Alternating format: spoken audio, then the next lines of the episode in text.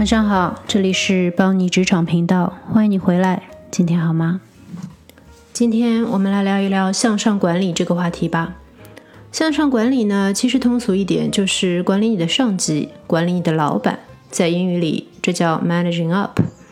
不要被“管理”这两个字弄糊涂了。其实，所谓的管理老板，就是指和老板建立一种健康的关系，一种对彼此都最有利、最优化、最有效率的关系。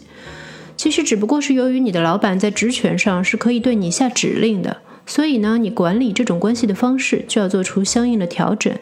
但归根结底，还是一个相互成就的过程。从这点上来说，其实和管理下属没有本质上的不同。离开校园开始工作之后，你立刻就会遇到和上级相处的这个问题。这个时候呢，你最好马上就把你的思维模式往管理上级这个角度引，不要进入常见的新人误区。既不要把老板当成高高在上、神化了的人物，也不要看不起你的老板。要记住，他是你的老板，多半是有原因的。千万不要等吃了大亏才明白这个道理。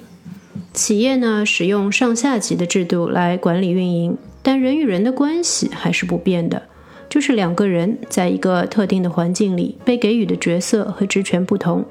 就连 CEO 都要受到牵制，要管理董事会，每个人都有两个方向的管理，要向上管和向下管，所以呢，尽量还是要和老板像正常的两个人一样相处，毕竟老板就是一个普通人，有长处也有短处。和你一样有七情六欲，从这个角度出发，那你一开始的相处就会变得自然很多。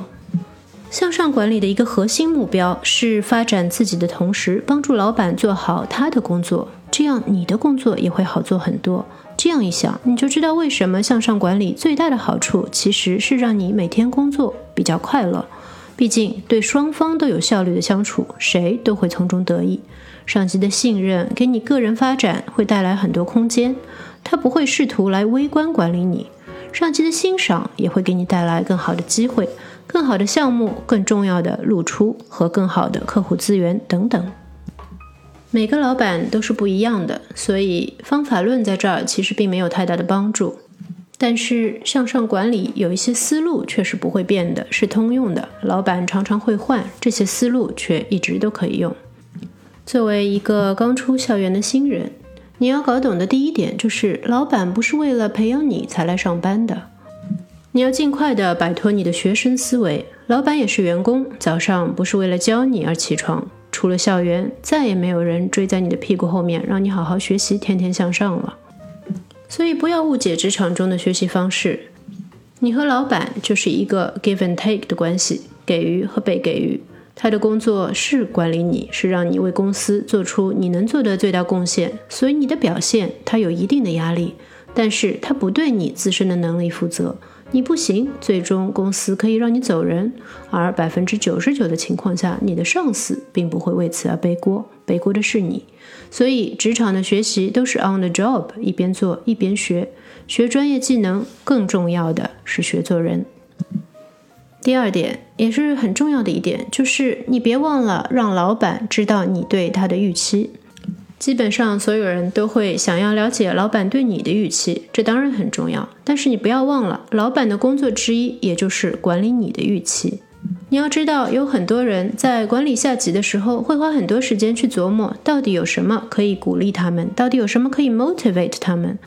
其实，如果大家都能省点力气，你直接与他交流，在合理的范围之内，相应的贡献就会换来你想要的东西。无论是培训、升职、加薪，还是工作上的灵活性、自属性，你想要的露出机会，还有很多其他的 reward，你都有可能会得到。但是你先要问。第三点呢，也是类似的思路，就是很多人说到向上管理时，会说要帮助老板使用你的 talents，使用你的长处。因为只有你最了解你的长处，所以没有你的帮助，老板有可能会判断失误，不能让你及时及早发光。这固然是非常重要的，你也要记住这一点，因为这样可以加速你的发展。但是还有一点，很多人会忘记，尤其是当你有了几年工龄之后，那就是你要学会发挥老板的长处。老板最大的你所没有的长处，往往是他手上掌握着的资源和对这些资源的分配权。你要花时间、花心思去了解他的可分配资源有哪些，比如有哪些客户和业务资源，比如对内部的项目有哪些掌控权，有多少 budget 可以雇多少人，等等等等。这些呢，对你开展工作都很有帮助。了解之后，你有需要的时候才知道如何向老板寻求帮助。从某种意义上来说，老板的工作就是帮你解决工作中你搞不定的事。当然，前提是你可以搞定大部分事情，偶尔才让他帮忙。如果你知道什么时候是最合适叫老板下场的时机，那么久而久之，老板也会知道，你如果开口了，那就真的是该他出手的时候了。这就是一种一起工作的良性循环了。所以，除了我上面说到的那些资源，还有很重要的就是你要知道你老板的业务能力或者个人能力，以及他所拥有的人事资源，他认识些什么人，在什么时候可以帮你解决一些难题、通一些关等等。接下来的一点就是向上管理之中，很大的成分是管理上级可以给你的时间。这呢，就需要你能够比较了解你上级的工作节奏，需要知道他是怎么管理他的上级的，需要知道他的性格，他喜欢的交流方式。这样呢，你就可以做出最好的决定，决定你多久向他汇报一次，多久和他交流一次，你什么时候需要和他面对面的交流，什么时候呢需要书面交流。等你有了一定资历之后，你的老板会是比较资深的人。一般来说，他们都很忙，所以大部分情况下，你都应该使用高质量的书面交流。你要学会如何能够写简短、有力、有效率的 email，如何使用一些固定的标签在题目栏里，让他知道你发的这个 email 有多紧急、有多重要。还有非常重要的一点，就是当你发了一些紧急重要的内容之后，让你老板知道他如何能够第一时间联系到你，可以和你谈一谈你发的 email 的内容。这样呢，从你的老板的角度来说，你就把对时间的使用权给了他，对他的工作提供了很大的方便，他也会因此而欣赏你的这种工作方式。其实你自己越是资深，你的老板就越是资深，越是忙碌。就越来越考验你的理解能力、复述能力和反应的速度。这本身又是一个非常大的分开的话题，以后有机会我们可以聊一聊。这里呢，我先给几个小贴士。第一呢，就是和老板交流的时候，你最好能够预期到老板会想要聊什么，会想要问什么问题。这样的话，你们的交流会更有效率。第二呢，是如果有可能的话，运用和老板类似的语言。这里不是说模仿他说话，而是你们用相同的方法、相同的词汇来表达一些相同的意思，这样能够提高沟通的效率，也可以建立起你们之间的情感联系，也就是 rapport，还是很有帮助的。你和老板的交流当中呢，最多的可能就是在汇报工作。那汇报工作时也有很重要的两点：第一，就是直切主题，老板很忙，没有时间听你绕来绕去的；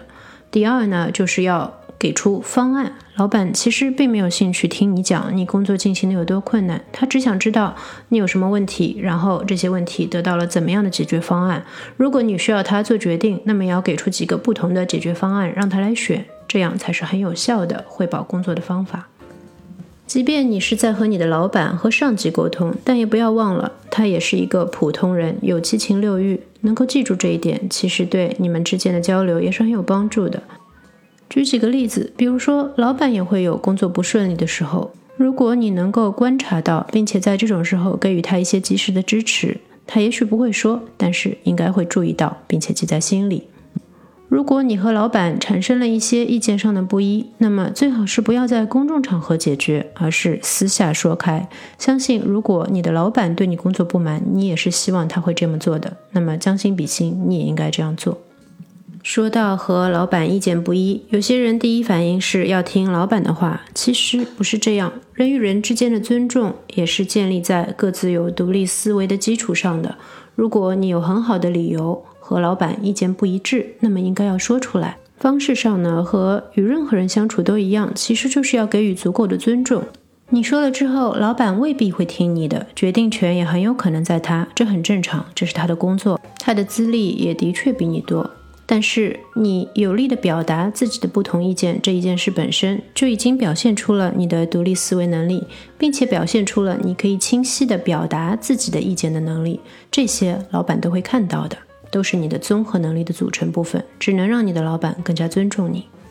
当然了，我上面说的所有的这些关于沟通的点，都适用于正常的老板，适用于不是特别困难、特别难相处的老板和一些有恶意的人。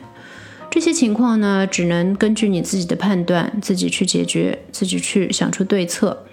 我有时候会收到一些很笼统的问题，说我遇到很难弄的老板该怎么解决？其实这些问题我是根本就既没有资格，也没有办法回答的。我不在那里，我看不到你的老板是什么样的人，看不到问题的症结是在哪里。这个时候呢，我只能说，最好的方法可能是向你身边的有一定资历的、有经验对付这样老板的人讨教，他们用什么方法来解决这个难题的。